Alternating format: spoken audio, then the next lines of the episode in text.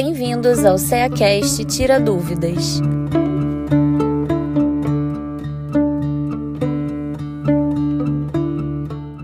Sejam bem-vindos ao CEACast. Eu sou Paola de Lima e hoje vamos ao nosso momento Tira Dúvidas. É o momento em que vamos trazer explicações rápidas para palavras e expressões muito utilizadas na doutrina espírita, mas que sempre deixam a gente com aquela dúvida.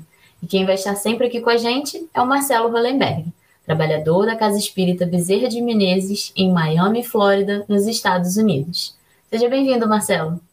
Oi, Paola, tudo bem? Já estava com saudade do nosso CACast, tira dúvidas. Estamos aqui de novo. Então vamos lá. Uma expressão que a gente ouve muito é comunicabilidade dos espíritos. O que seria isso? Ah, muito interessante, porque é, a comunicabilidade dos espíritos é um dos fundamentos, um dos cinco fundamentos da doutrina dos espíritos. O primeiro fundamento é a existência de Deus, o outro fundamento é a possibilidade da alma né, permanecer imortal. O outro fundamento é ela justamente ter as suas múltiplas existências. O outro seria a possibilidade de haver mundos habitados e uma das possibilidades, um desses fundamentos é a comunicabilidade dos espíritos, ou seja, uma mente desencarnada pode se manifestar e entrar em contato com um médium que a gente chama né, de intermediário na comunicação, e assim transmitir o seu pensamento, fazendo com que seja possível, inclusive, a sua identificação como espírito. Então, isso seria a comunicabilidade dos espíritos, sendo esse, como já dissemos, um dos fundamentos primordiais da doutrina dos espíritos. E o que significa evocação dos espíritos? Então, dentro dessa possibilidade dos espíritos se comunicar conosco, evocar um espírito, literalmente falando, é chamar um espírito, é trazê-lo até nós é, é, e fazer né, com que ele esteja presente, ele esteja próximo, ele esteja junto a nós.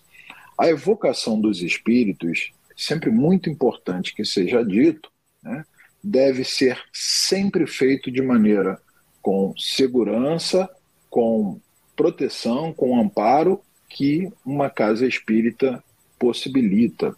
E é muito comum as pessoas evocarem espírito, mesmo sem ter o entendimento do que isso possa representar, muitas vezes quando o ente querido parte e a pessoa então fica chamando esse espírito, né? Fulano, uhum. por que, que você partiu? Por que, que você foi embora? Por que você me deixou? Volta, eu quero você uhum. aqui do meu lado.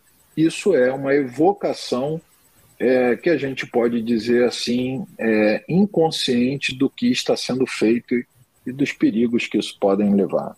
Nada como a casa espírita, né? Nada como a casa espírita, exato.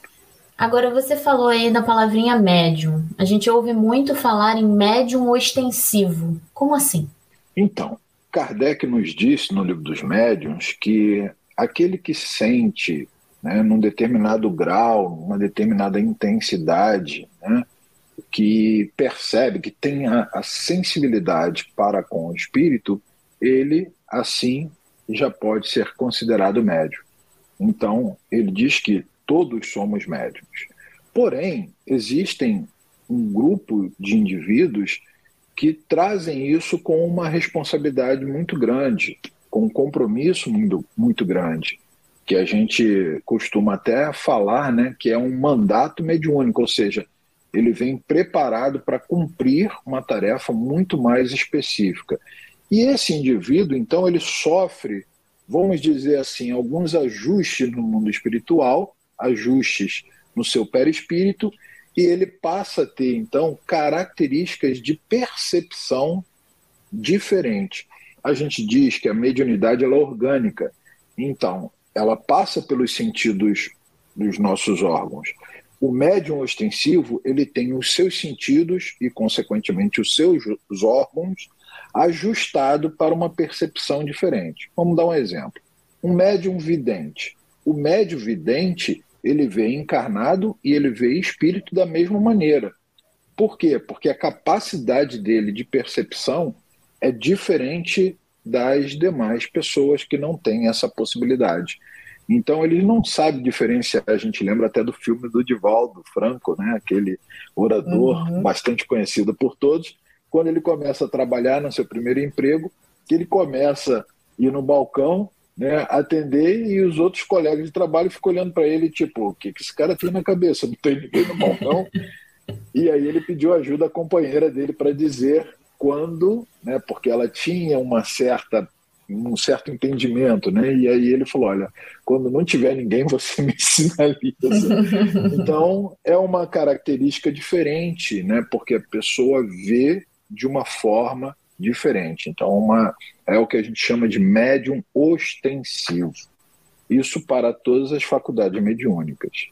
Aí só um parênteses, médium vidente não é aquele que vê o futuro, não, né?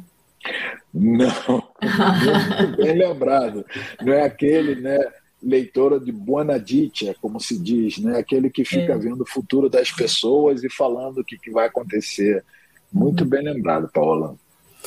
Ainda falando sobre médium, médium mecânico, o que seria? Muito bem. A gente tem é, lá no livro dos médios, no capítulo 15, que fala sobre os médios inscreventes, né, trata sobre essa categoria de médio, no item 179, a gente tem uma descrição detalhada do que vem a ser médium mecânico. A mediunidade mecânica, ela tem por característica a total inconsciência do médium, ou seja, ele deixa o seu aparato, né, motor, o seu braço completamente livre para a, o uso do espírito no processo da manifestação naquilo que o espírito quer transmitir através da escrita.